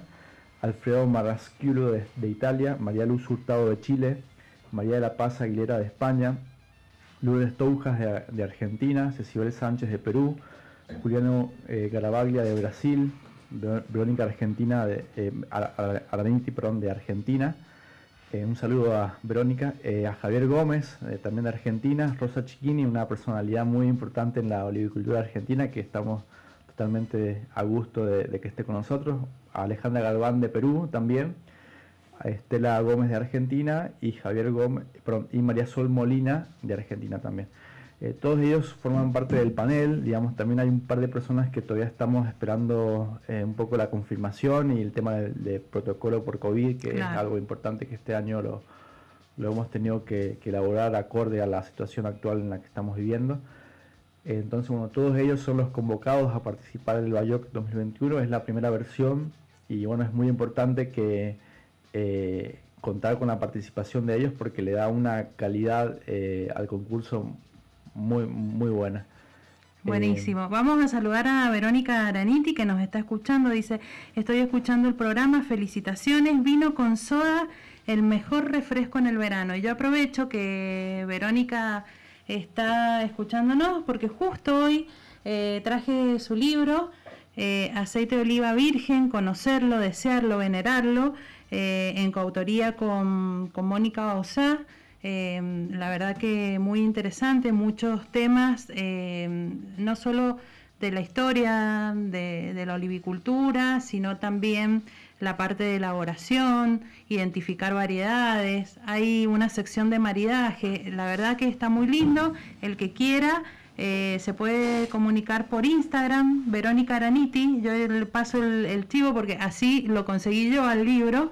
Eh, por Instagram le escribí a Vero y, bueno, eh, el que esté interesado puede, puede escribir. Un saludo grande un saludo para, para, Verónica. También le voy a mandar un, un saludo a Oscar Eusebio que nos dice buen sábado sobre gustos. Qué rico es el Bonarda de Bodega Estáfile. Muy recomendado y bueno, ya está participando del sorteo. Eh, la verdad que está muy rico el, todo el maridaje, el vino, eh, los pinchos eh, de autor, queda muy bien con el vino, con, con la preparación. Así que nos vamos, vamos a escuchar dos audios, Héctor, ¿puede ser?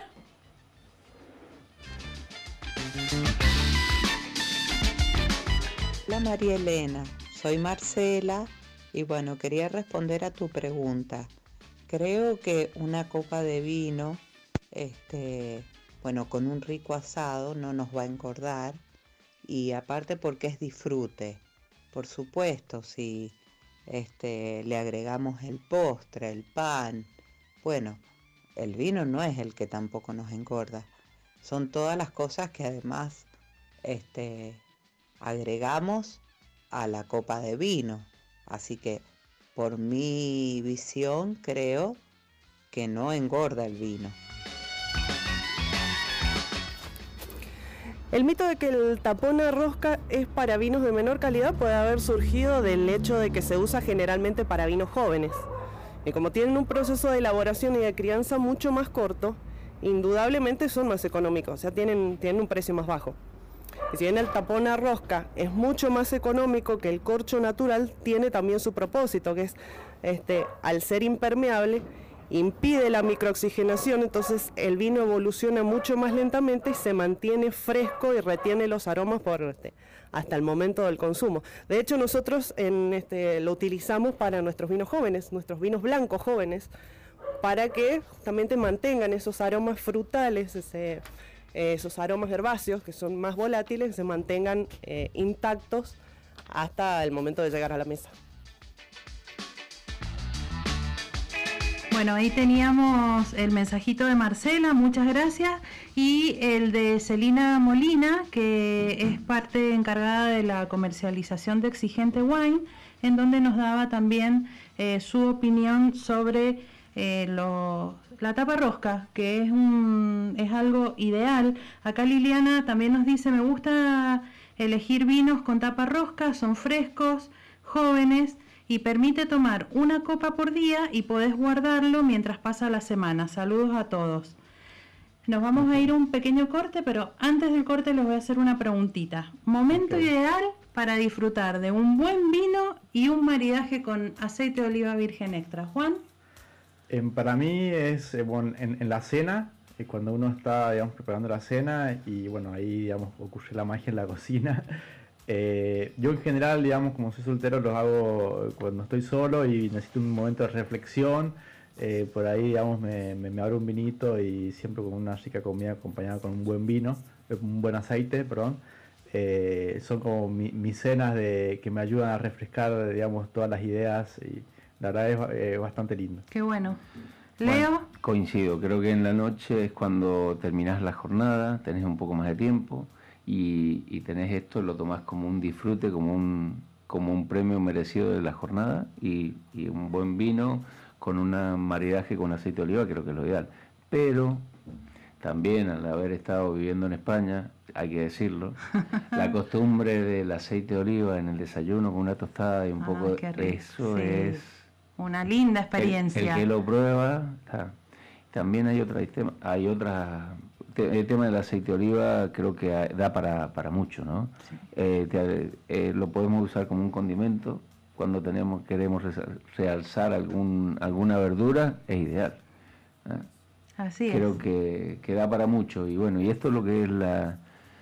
Que, que, pensemos, que cada uno ponga su idea con, estos dos, con estos dos insumos que nos da la región, estos dos productos de excelente calidad que tenemos la suerte de producirlos acá. Y que tenemos tanta variedad de variedades de vinos y de aceituna y estilos, jóvenes bueno, eh, todas las variedades. Exactamente. Nos vamos a ir a una pequeña pausa ya para el, último bloque. La verdad que el programa se, se, pasa volando y nos gustaría hablar de un montón de cosas.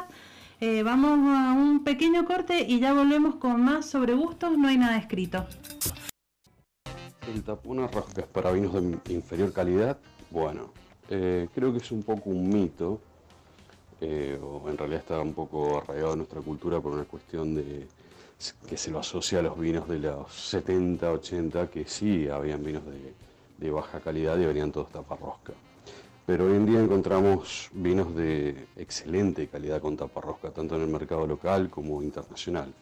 Hay países como Inglaterra que ellos prefieren importar vinos con tapa rosca y lo piden a las bodegas por una cuestión de practicidad, ya que la persona o una persona compra una botella y obviamente durante una cena tal vez no se lo termina. Entonces, en vez de tener tal vez todo un set para poder guardar el vino en la heladera hasta el próximo día, prefieren tener una tapa rosca, lo guardan y lo consumen al otro día. Eh, la tapa rosca se ha puesto también de moda en muchos lugares, aparte de Inglaterra, por una cuestión de practicidad para la gente joven. Eh, no tener que andar con un sacacorcho, no tener que hacer todo un ritual. Y especialmente en vinos jóvenes es mucho más interesante eh, la tapa rosca que un corcho. Eh, creo que no afecta absolutamente en nada. Muchos vinos jóvenes yo los compro con tapa rosca, especialmente blancos, rosados e incluso tintos jóvenes con tapa rosca no me molestan para nada. Ahí teníamos un audio de Gustavo Ataile que tiene una vinoteca virtual eh, su opinión sobre la tapa rosca. Eh, vamos llegando a las conclusiones de que, bueno, es, otra opción que tenemos en el mercado y que podemos disfrutar. Últimos minutos para participar del sorteo de una botella de aceite de oliva de autor y de una de copa de cata técnica azul también de aceite de oliva, eh, mandándonos un mensaje al 2616 83 14 34. Eh, ahí Verónica nos contesta que gracias a todos por los comentarios y saludos, que se tentó con la rúcula, más el queso, el tomate y aove y tiene que ser de autor. Hoy somos todos de autor. con gusto, con gusto, para mí es un gusto. Bueno, ahí estamos intentando mm, eh, comunicarnos con el señor Luis Mantellini, que, que seguramente está trabajando o con, o con Karina, que están, eh, les voy a comentar, hemos hablado el sábado pasado de este programa en el Hotel de Potrerillos, eh, también eh, una primera edición de un innovador programa de coaching en montaña. Es el primero en Mendoza y en Argentina. Está dirigido por las coach, la doctora Mónica del Sau y Karina eh, Fernández. Y el objetivo principal es trabajar distintas herramientas del coaching dirigida a líderes de empresas y de distintas eh, organizaciones que ocupen cargos estratégicos del sector público-privado. Y, mm, también que, estén en la parte de elaboración de proyectos, de mm, dirección o eh, en toma de decisiones. La montaña es un símbolo, es un reto, un desafío y bueno, tiene una duración de seis meses. Eh, Bodega Staffil está ahí con, con su apoyo, su sponsoreo, el Hotel de Potrerillos y mm, mi querido amigo Luis Mantellini eh, está a cargo de la degustación dirigida de vinos después de que uno llega de la montaña. Un programa, la verdad, maravilloso. Ah, que ojalá eh, mucha gente eh, se prenda. Bueno, si Héctor logra contactarse, me, hace un avisito. bueno, chicos, ¿cómo, cómo han... Sí, un comentario. Un comentario. Creo que tenemos que tener en cuenta que cuando venga un, turista a, tanto a la región, a Mendoza, San Juan, no solamente tiene que venir y probar un buen vino, de lo que seguro que va a encontrar, sino también un buen aceite. Estamos en la región, estamos haciendo muy buenos aceites. Eso. Entonces eso tiene que estar en la agenda de, toda la persona que venga de afuera y probarlo. Eh, el sábado pasado Em, me, diste justo, pie, Leo, mira. Me lo voy a traer eh, cuando Luis no esté, me lo voy a traer de co-conductor a Leo. Eh, la semana pasada justamente em, estuve comentando un artículo de la revista Mercasei en donde hablaba del auge del oleoturismo en el mundo y y bueno, eh, diferentes actividades que se hacen en el mundo en torno a la olivicultura, al aceite de oliva virgen extra.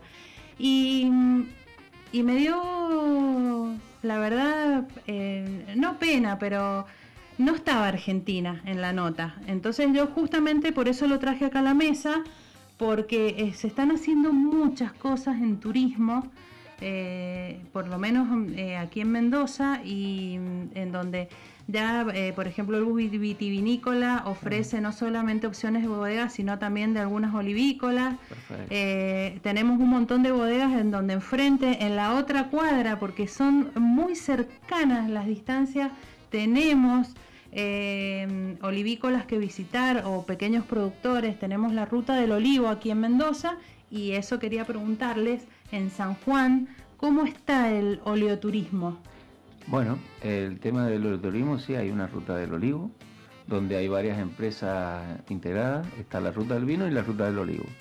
Y nosotros, eh, con, Juan, también aprovecho, eh, en mi caso, en mi finca tenemos olivos centenarios y estamos empezando a cuidar unos olivos centenarios de muy vieja data. Creo que es un patrimonio que tenemos que cuidar. Yo por ahí lo, dejo que después explique mejor Juan, que es el inventor de, el inventor de la pólvora. El iniciador de esto. Así que no quiero hablar mucho, pero coincido totalmente, hay que hacerlo. Eh, un olivo es un patrimonio, patrimonio de la región, no es un árbol que produce madera. Aprovecho y digo que un olivo para producir un kilo de aceite eh, son 10 kilos de dióxido de carbono que se absorben. Entonces el olivo no solamente nos produce aceite de oliva, sino que también nos genera un montón de oxígeno. Nos ayuda a todo lo que es el impacto climático que está sufriendo el mundo. Por eso es muy bueno tener una plantación de olivo. Antes de hablar de los eh, olivos centenarios, Héctor, ahí tenemos un audio para escuchar. Hola, ¿qué tal? Buenos días. Eh, bueno, desde acá, desde La Positana, en San Juan, escuchando el programa, la verdad que es realmente muy interesante. Y bueno, para nosotros los apasionados del aceite de oliva, la verdad que el aceite de oliva eh, es salud. y bueno, eh, son innumerables los beneficios que produce el consumo, así que bueno, siempre vamos a estar potenciando y apoyando el consumo del aceite de oliva. Saludos. Bueno, ahí eh, leo un, mensaje de la Positana para... Sí, sí, sí, sí. es un, resumen de todo lo que hemos hablado realmente hoy en el programa. Y mm, Juan, contanos brevemente eh, esto de los olivos centenarios, porque te digo brevemente porque me parece un tema súper interesante para que hagamos un programa en donde sea eh, la revalorización de nuestros olivos centenarios en toda Argentina. Contanos qué, qué es esto que has ideado. Eh, sí, ya eh, con Mariana, bueno, hemos quedado en, y hago el compromiso público para que después hablemos ampliamente del tema. Eh, la olivicultura argentina se sostiene un poco también en la historia de la, olivicultura y bueno, parte de la historia eh, son los olivos centenarios, son los olivos que fueron plantando en las generaciones anteriores eh, y dieron un sustento genético, genético, el material genético para que se desarrollara la variedad Arauco, que es la variedad propia de, de Argentina.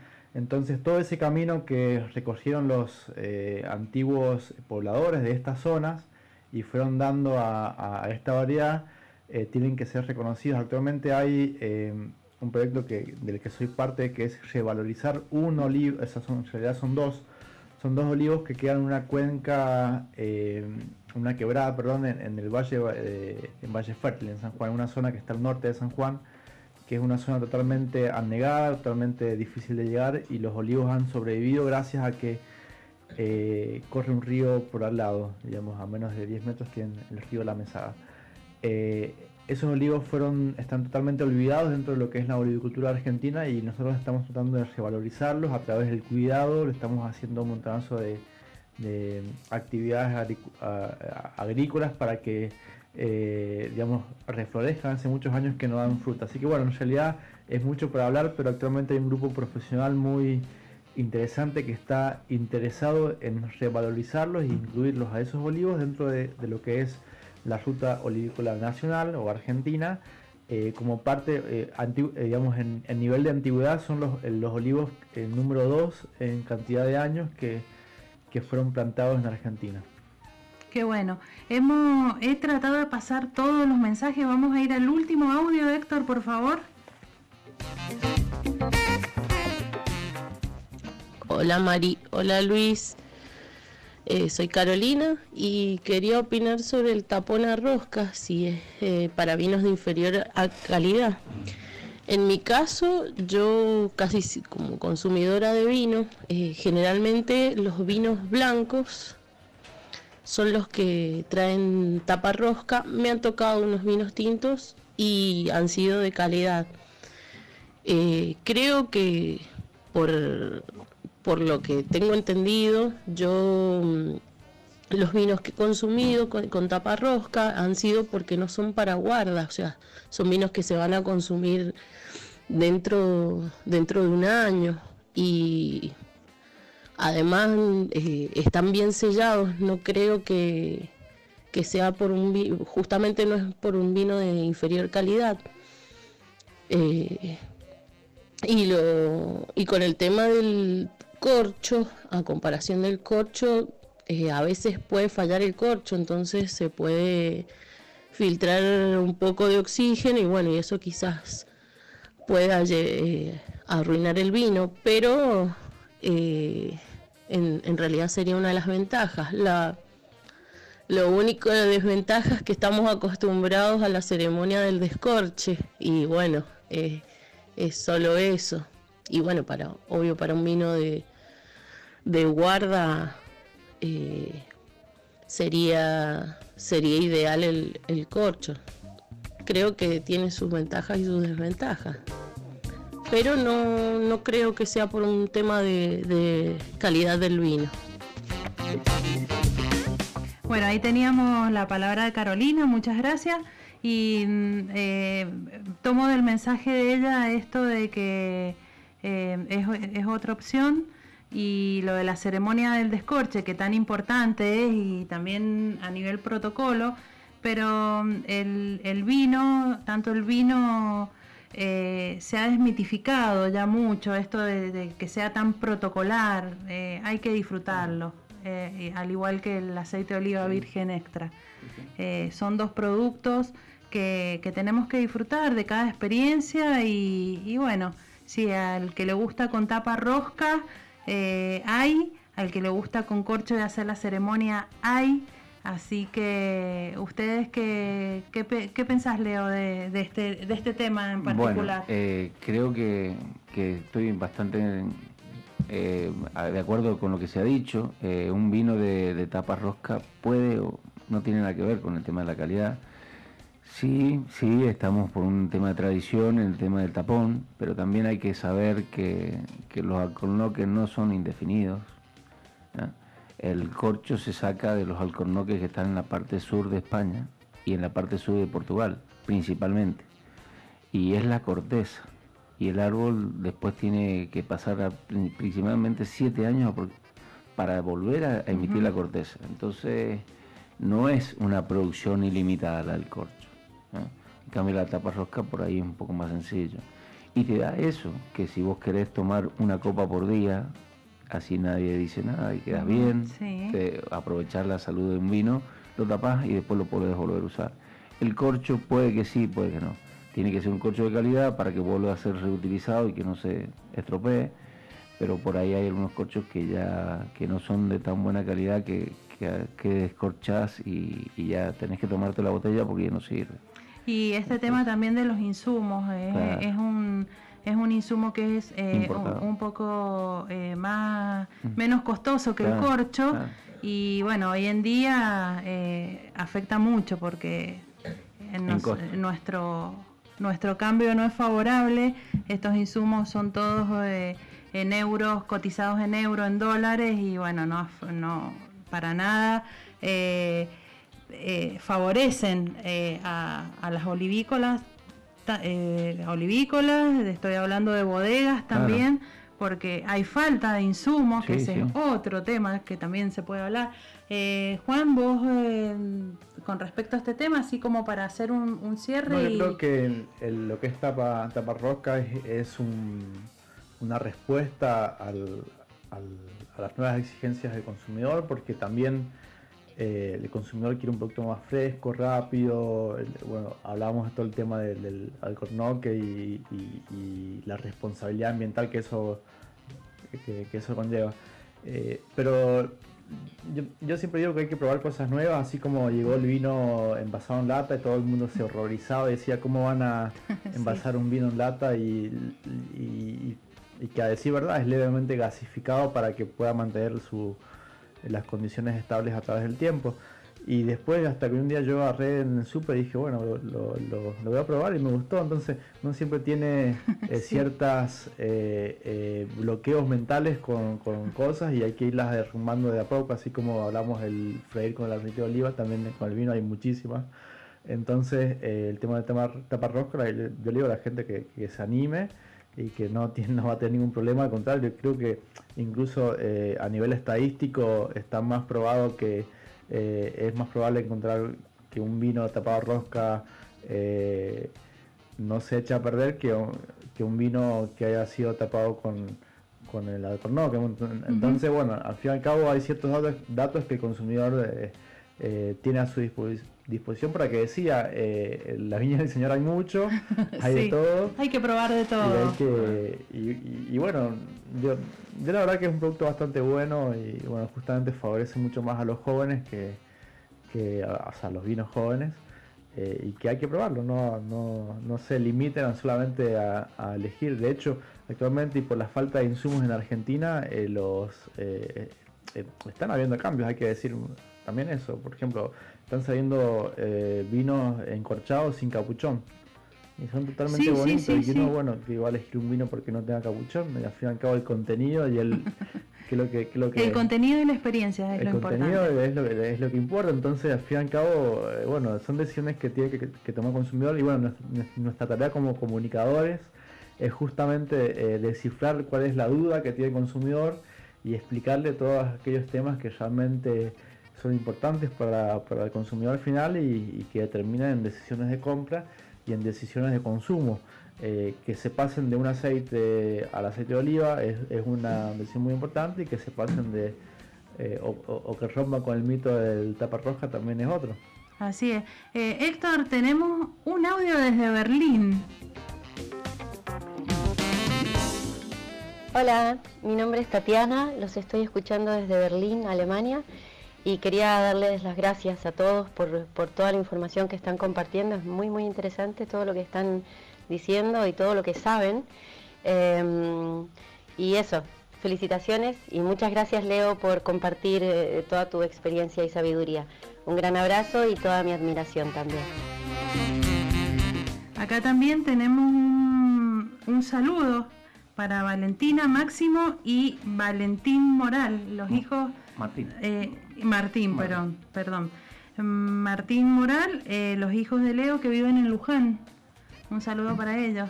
Muchas gracias. Sí, sí, te, están escuchando. Oh, nos están escuchando. Nos están escuchando. Nos están escuchando. Sí, están atentos. Bueno, eh, nos quedan pocos minutitos. Eh, voy a dar primero los dos ganadores del sorteo. Eh, el aceite de oliva virgen extra se lo va a llevar Marcela. Y la copa de cata técnica azul de autor se lo va a llevar Matías. Ya después yo me voy a poner en contacto con ellos para que puedan retirar eh, su premio. Queridos amigos, eh, se nos ha terminado el tiempo. Eh, yo, la verdad que se ha hecho corto, hay tanto por hablar. principalmente quiero agradecerles por haberse tomado el tiempo de venir hasta Mendoza, compartir conmigo este programa. Yo la verdad que estoy muy dichosa de este hermoso programa que hemos hecho hoy. Y bueno, tienen las puertas el micrófono de Sobre Gustos, no hay nada escrito para cuando ustedes lo requieran. Eh, para mí es un gusto estar acá, a disposición totalmente. Creo que el difundir todos los, todos los actores, no solamente por mí, todos los actores del sector olivícola, a difundir el aceite, todas las cualidades, todos los atributos que tiene, eh, todo el sector se va a beneficiar, no solamente la parte productiva, sino el consumidor también. Es un producto local, del cual tenemos que estar orgullosos, que se hace acá en la región Cuyo y que anda muy bien, que anda muy bien, de excelente calidad, valorado internacionalmente como lo dijiste, y bueno, que puede ser, pero muy fácil, un recuerdo de cualquier turista que venga a Mendoza, que además de tomarse un buen vino, se lleve un buen aceite, que acá hay muy buenos aceites. Bueno, eh, por mi parte, como, organizador del Bayoc, que es el concurso internacional de aceite de oliva que se va a realizar en, la ciudad de Buenos Aires como parte de Olivar Argentino, que es uno de los primeros portales eh, de comunicación de aceite de oliva y olivicultura en, Argentina. Eh, agradezco a la invitación y para mí es un placer estar acá y poder compartir eh, todos estos temas que hemos, estado hablando, que son temas que nosotros los hablamos a diario y en, las reuniones que hacemos con amigos y olivicultores y comunicadores siempre hablamos del, tema, pero por ahí la gente que, está fuera de la industria se pregunta qué es lo que hacen esta gente. Bueno, hacemos esto, hablamos del aceite de oliva, de lo que nos pasa a nosotros como parte de la industria y de lo que la gente desea y quiere y nosotros eh, tenemos que responderles de, de, alguna manera. Eh, así que bueno, Marilena, muchas gracias por la invitación y bueno, siempre es un gusto estar acá con ustedes. Yo a Mendoza la, visito casi eh, semanalmente prácticamente en los últimos meses y es un gusto estar acá pues, y compartir estas palabras con ustedes. Bueno, ¿dónde te podemos seguir, Juan? Bueno, tenemos las redes sociales que es el, el, Olivar Argentino, eh, o sea, Olivar-Bajo Argentino, que principalmente tenemos una página web y una red en Instagram. Eh, los invito a que se suscriban al newsletter porque nosotros eh, casi mensualmente mandamos una, una lista sobre algunos temas y también en, la web tenemos a disposición un curso de degustación que lo hice yo a través de los años de, experiencia en, la olivicultura y en el análisis sensorial. Eh, también hay una sección de historia y después en lo que es el concurso de aceite de oliva es Bayoc, b a i o o que es la página web oficial y también tenemos un Instagram que también es, eh, nuestra red oficial quizás por, por excelencia que es Buenos Aires-IOC, I-O-O-C eh, ahí, ahí están todos los, medios de contacto para que, digamos, si tienen alguna duda, nos contactamos y con gusto lo, lo hablamos. Leo, ¿a usted dónde lo seguimos? Bueno, eh, nuestra página es de autor.ar, una página muy sencilla, es fácil de acordarse. Eh, ahí pueden encontrar todo lo que hacemos con de autor y cómo contactarnos. Y, y bueno, eso. Eh, también tengo mi Instagram que es moral.leonardo, pero con deautor.ar o moral.leonardo la información Ahí está. Ahí nos comunicamos con Sí. Bueno, eh, agradezco a todo el equipo de Bodega Estáfile eh, por acompañarnos un sábado más aquí en Sobre Gustos No hay nada escrito. Bien, un saludo muy especial a mis hijas eh, Federica y María Paz, que ellas con 5 y 6 años, apasionadas por el aceite los de oliva. niños es, es un tema hermoso. 5 y 7, perdón, 5 y 7 años apasionadas por el aceite. Eh, no hay evento de aceite de oliva que se enteren que se haga que no te las, las tengo que llevar, les gusta. Y bueno, y con, con mis hijos, con Valentina, Máximo y Martín, también queremos hacer lo mismo. Qué bueno. Bueno, me sí, Eh, yo un saludo especial a mi familia, a la familia Soria, que siempre está apoyando todas eh, las iniciativas de, del, eh, de del Hijo, que, que- que, bueno, eh, es, es muy importante contarle con todo el apoyo de ellos. bien. Bueno, me voy a despedir como lo hace habitualmente todos los sábados el señor Luis Mantellini. Recuerden que no hay vinos mejores ni peores. Hay vinos que te gustan más o que te gustan menos. Porque sobre gustos no hay nada escrito. Chau, chau.